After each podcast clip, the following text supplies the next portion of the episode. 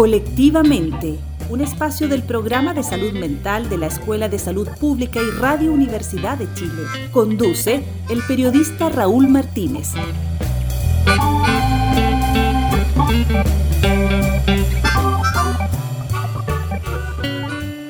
Este 10 de octubre se conmemora el Día Mundial de la Salud Mental.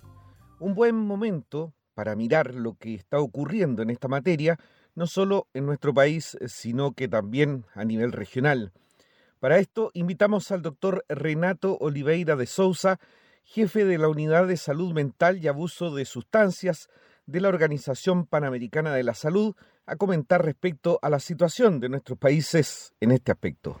Muchas gracias por la pregunta, es una pregunta muy, muy interesante y yo voy a intentar acá describir para ustedes como si fuera una, una fotografía de la salud mental de la población de las Américas.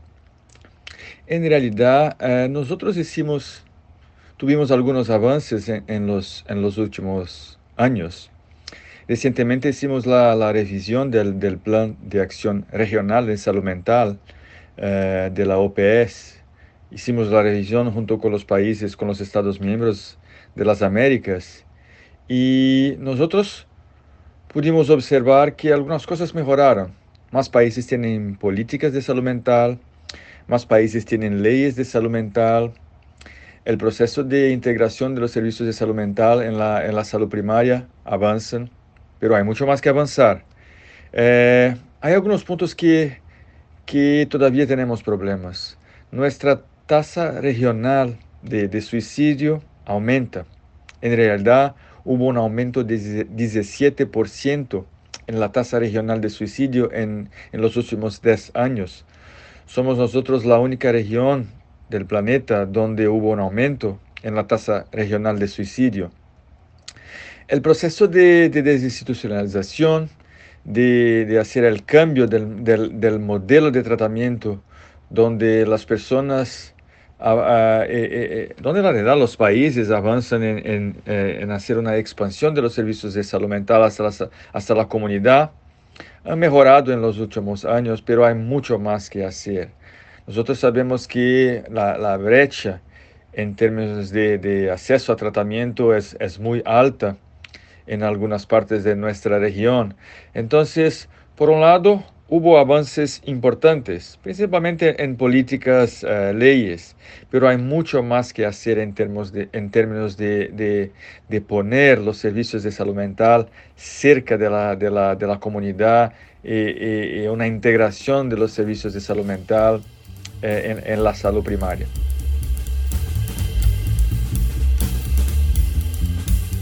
La pandemia profundizó este problema, pero ¿era también algo que venía de arrastre, doctor Oliveira?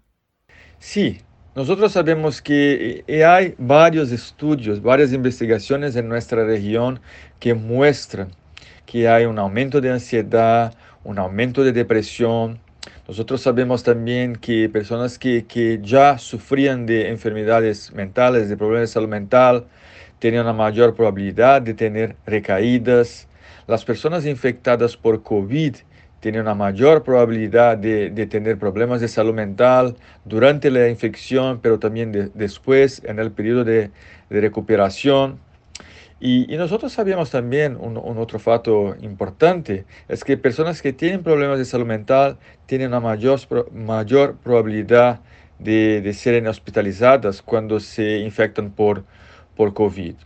Eh, por, es, por eh, no entanto, nosotros sabemos también que, que, que el problema de, de, en la re región de altas tasas de, de, discapacidad en términos de salud mental y una alta prevalencia de eh, problemas de salud mental comunes como la ansiedad y depresión venía antes del COVID.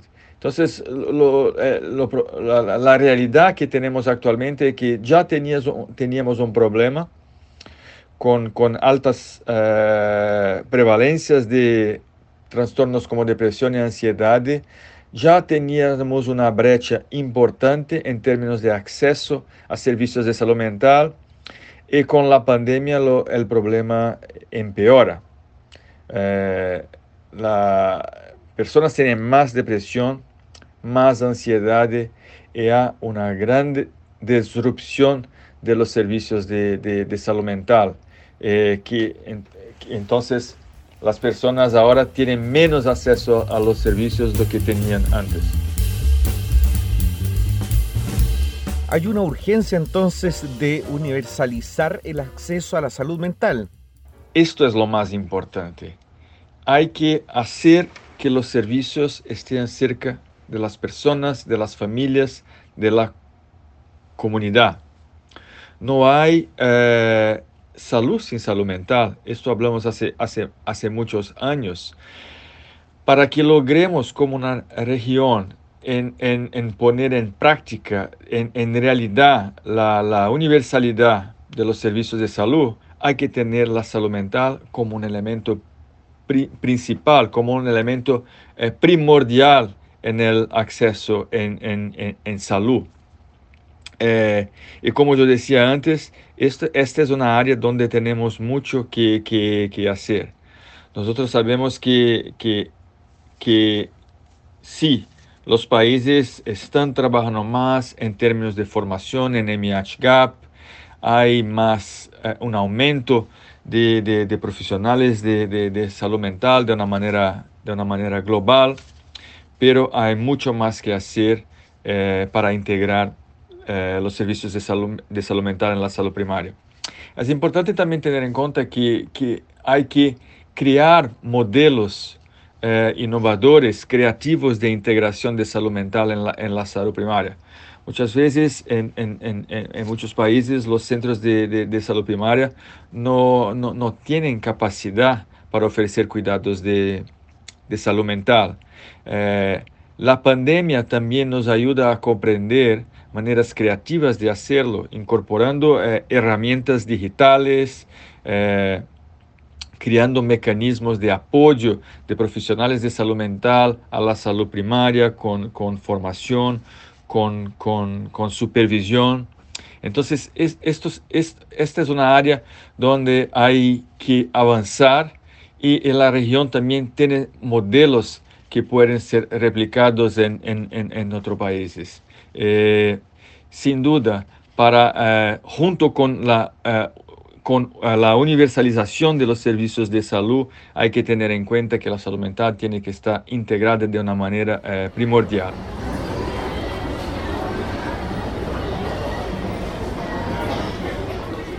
En esa perspectiva y sin ser especialistas en salud mental, ¿cómo la comunidad y el trabajo conjunto, la participación, ayuda a mejorar los niveles de salud mental de sus integrantes? comenta el doctor Renato Oliveira de la OPS. Esta es una pregunta muy, muy importante. Es importante porque por muchos años eh, nosotros eh, basamos la, ampliación de los servicios de, salud mental solamente en especialistas.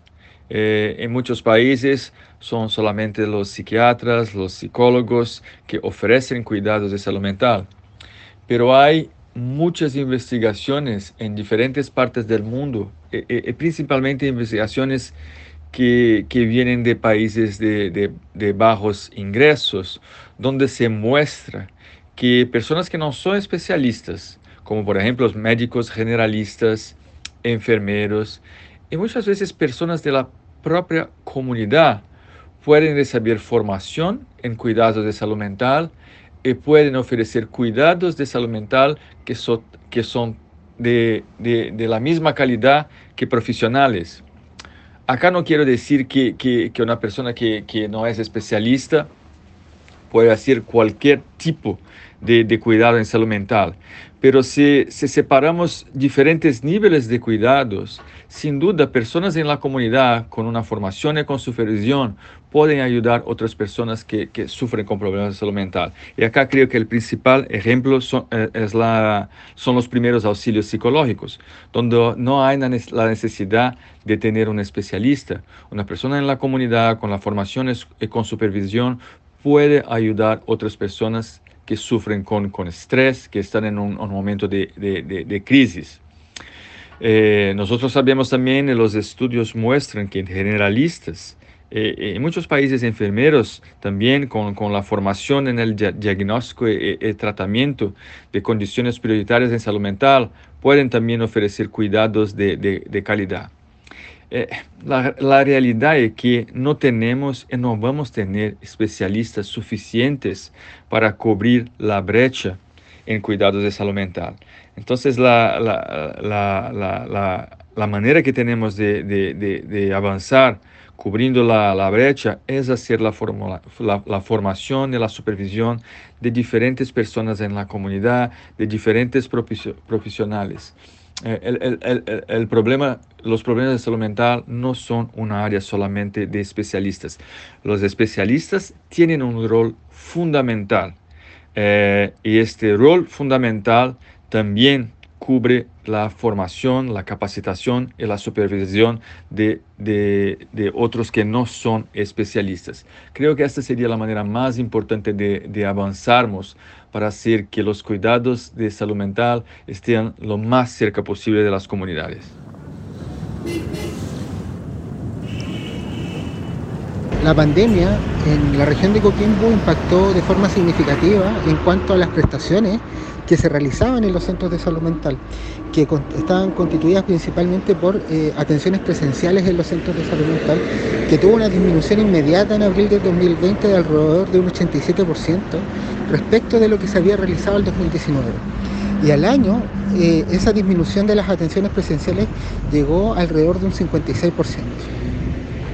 Ahora es importante mencionar que eh, los centros de salud mental, a pesar de no poder continuar por distintas eh, razones con la atención presencial, nunca perdieron los centros de salud mental la continuidad del cuidado de los pacientes, que quienes aunque no recibieron la atención presencial típica que se desarrollaba en los centros de salud mental, eh, pudieron ver cómo eh, la atención siguió y el cuidado siguió a partir de otras acciones. Por ejemplo, el contacto telefónico constante, las videollamadas, las visitas domiciliarias, que de alguna forma permitieron eh, mantener un contexto de atención a pesar de las limitaciones propias de la pandemia y de la cantidad de recursos humanos y las limitaciones en la infraestructura que ya se tenían acá en la región de Coquimbo. Y en la conmemoración del Día Mundial de la Salud Mental, para nosotros es relevante en cuanto permite tomar conciencia eh, como miembros de la sociedad sobre la importancia del cuidado de la salud mental por parte de las personas, de las familias, de las comunidades, del gobierno y el Estado, quienes son particularmente los mandatados a implementar eh, acciones, intervenciones a través de los centros de salud mental eh, sobre una atención oportuna, de calidad y con una mirada de derecho humano, sobre todo con aquellas personas que pasan por periodos intensos de malestar emocional en un contexto de diversas inequidades sociales.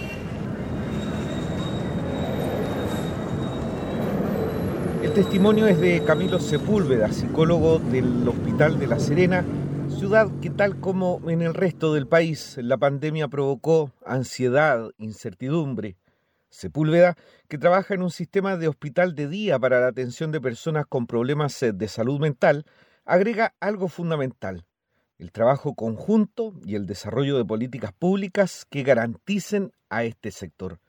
La jefa del programa de salud mental de la Escuela de Salud Pública de la Universidad de Chile, Olga Toro, nos habla respecto a cómo estamos en nuestro país en esta materia. Bueno, en este contexto regional Chile es un país que eh, traía una tradición antes de, la dictadura de iniciar un proceso de trabajo con la salud mental comunitaria y una vez con el advenimiento de la democracia, es un país a partir de los años 90 que asume la necesidad de transformar su modelo de atención hacia un modelo comunitario. Ya el país eh, ha desarrollado tres planes nacionales en esta dirección eh, donde se promueve el desarrollo de servicios de salud mental en la comunidad, introduciendo la salud mental en la atención primaria y eh, generando con, eh, mayor fuerza los centros comunitarios de salud mental, los hospitales de día y la hospitalización en hospitales generales, entonces superando los modelos asilares de salud mental. Eh, en estos últimos 30 años ha habido un enorme avance eh, respecto, por ejemplo, de incorporar programas de salud mental en la atención primaria. Chile tiene eh, alrededor de 400 comunas, un poco menos. En todas ellas hay centros de atención primaria, tenemos una, una cobertura de atención primaria muy importante comparado con otros países de la región. En todos esos eh, centros de atención primaria existe programas de salud mental, claro que con diferentes niveles de desarrollo, Em, y eh, existe eh, equipos que se han ido formando, preparando, em, eh, no solo además de la incorporación de psicólogos, también la formación de los médicos generales o los médicos de familia en salud mental, la incorporación de los equipos con trabajadores sociales, enfermeros, matrones. eso ha, habido un importante avance. Eh, también a nivel del desarrollo de servicios comunitarios, como los centros comunitarios de salud mental, la hospitalización diurna. Es decir, estos son servicios que hace 30 años no existían en Chile y que hoy día los tenemos y, tenemos que felicitarnos por eso. Em, sin embargo, eh, tenemos todavía enormes desafíos. Cuando nosotros vemos los diferentes estudios sobre el estado de salud mental de la población, eh, todavía se observa, ¿cierto?, que eh, alrededor de la tercera parte de la población va a tener un problema de salud mental en algún momento de su vida y eh, la pandemia ha venido a acrecentar eh, muchos de los problemas psicosociales y, problemas de salud mental que van a requerir con mayor fuerza una mejor organización de servicios. Aún con todos los avances que tenemos en, en desarrollo de servicios comunitarios y en atención primaria, eh, todavía no alcanza el sistema de salud completo a responder a todas las necesidades y demandas de, atención de salud mental de la población. Por lo tanto, hay, una, hay un desafío del país de, eh, avanzar en, mayor cobertura en el acceso universal a la atención de salud mental en nuestro país.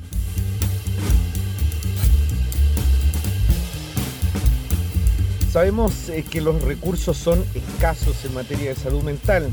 ¿Cuánto hace falta para incrementarlos y llegar así a un nivel óptimo?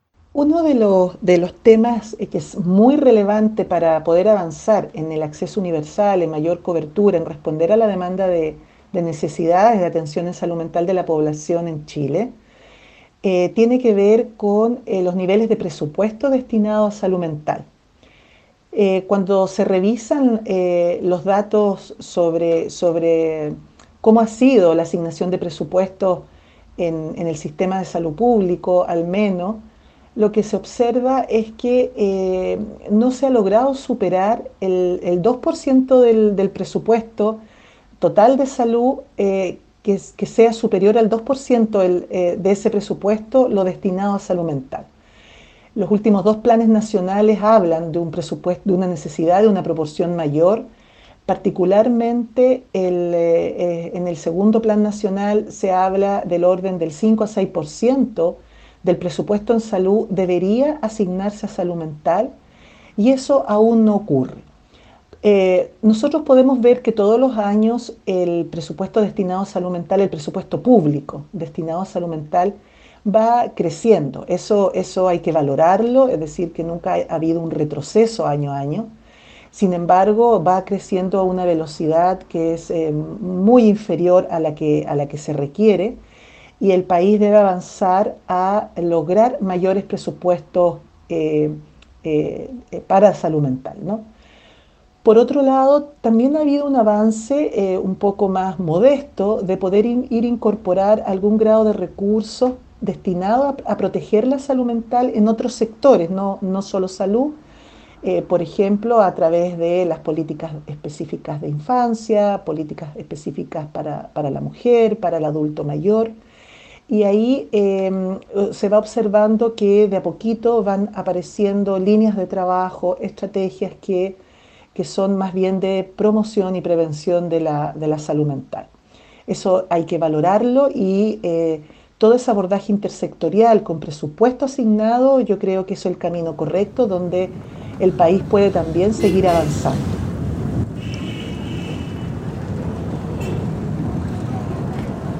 me gustaría mucho que eh, el modelo comunitario eh, tuviera la real relevancia que tiene para las personas que trabajamos en salud mental día a día y que por lo mismo se potenciara, se desarrollara y, se, y, los equipos se vieran beneficiados con este tipo de formaciones, que que de verdad hubiera un apoyo en ese sentido de las personas que están a cargo de la salud en este país, en, relevar la importancia de la formación de los equipos, de que adquieran herramientas en específico en, en el modelo comunitario.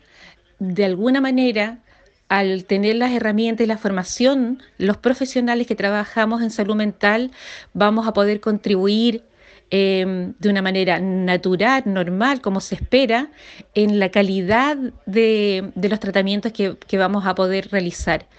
Entonces, cuando, cuando veo que, em, que es muy necesaria esta formación del recurso humano, muy, muy, muy necesaria, eh, pensar desde pregrado y quizás antes, no lo sé, em, pienso también eh, cuánto hemos avanzado como país en esta formación de recursos humanos, eh, si, realmente hemos logrado este avance.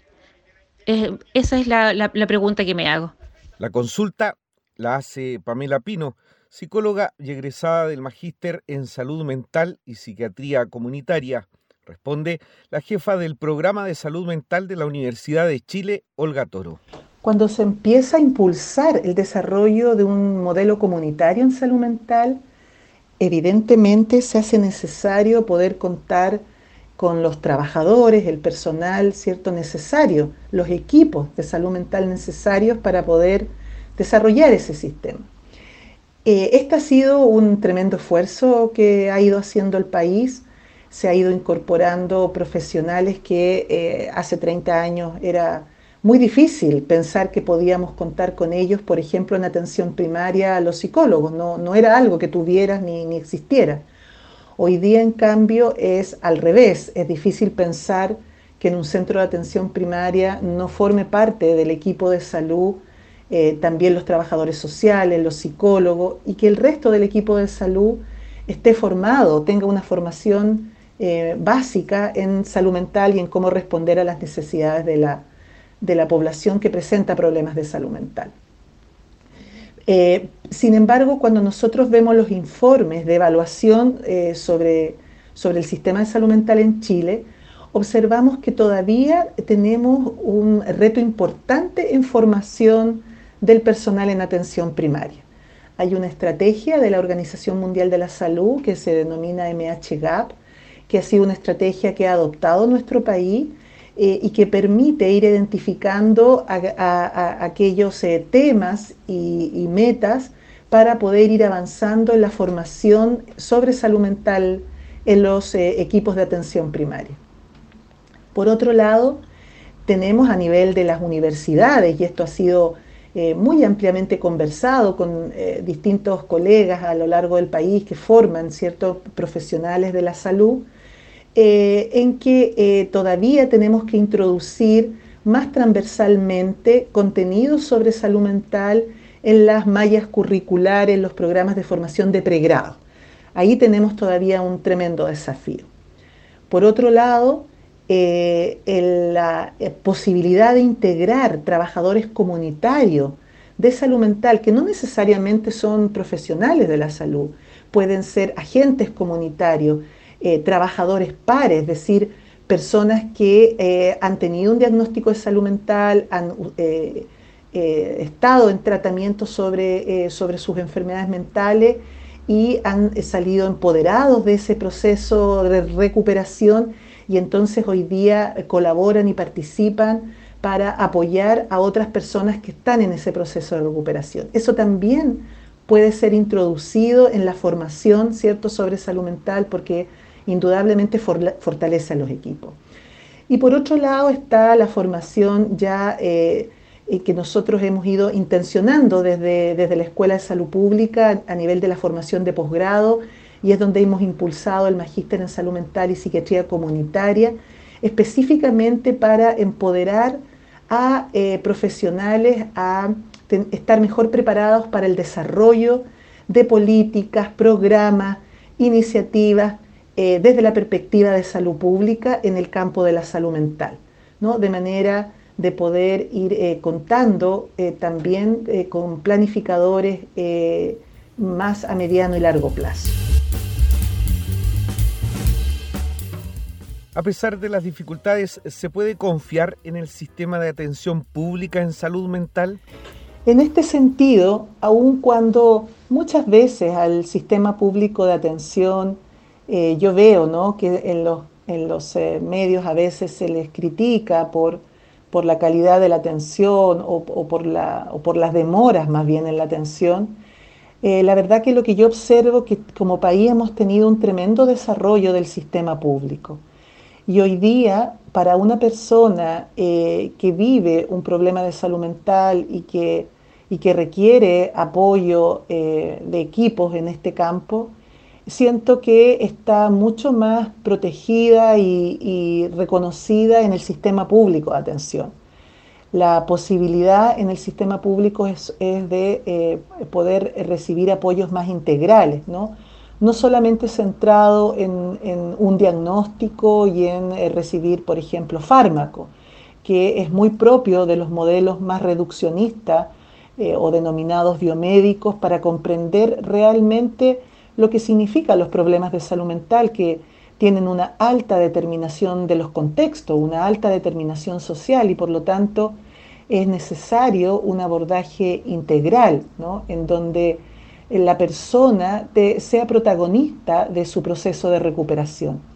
Esa mirada está mucho más presente en el sistema público de atención, los equipos eh, son realmente comprometidos por, esta visión. en los abordajes eh, de los sistemas privados, lamentablemente en el país queda muy reducido a la atención médica y psicológica con suerte, eh, sin este abordaje contextual ni integral. Y, eh, el sistema de cobertura privado es eh, tremendamente discriminador con la salud mental. Chile tiene una tremenda deuda ahí, ¿no? hay una falta de paridad, una inequidad entre lo que cubre la atención en salud mental con el resto de los problemas de salud. Y ese es uno de los desafíos de desigualdad. En el, sistema público no se discrimina a las personas eh, por su condición de salud mental, lo que sí eh, falta en el sistema público es lo que hablábamos eh, recién, en los mayores presupuestos, lograr llegar al, 5 a 6% del presupuesto de salud y, poder avanzar con más fuerza en la, en la formación en salud mental para todos los trabajadores y personal de salud. Creo que el sistema público de salud chileno y en particular dentro del sistema de salud mental ha dado muestras de su fortaleza y reconoce los retos y desafíos que aún tiene que caminar para responder al acceso universal en salud mental eh, con la calidad eh, que yo estoy segura que podremos alcanzar.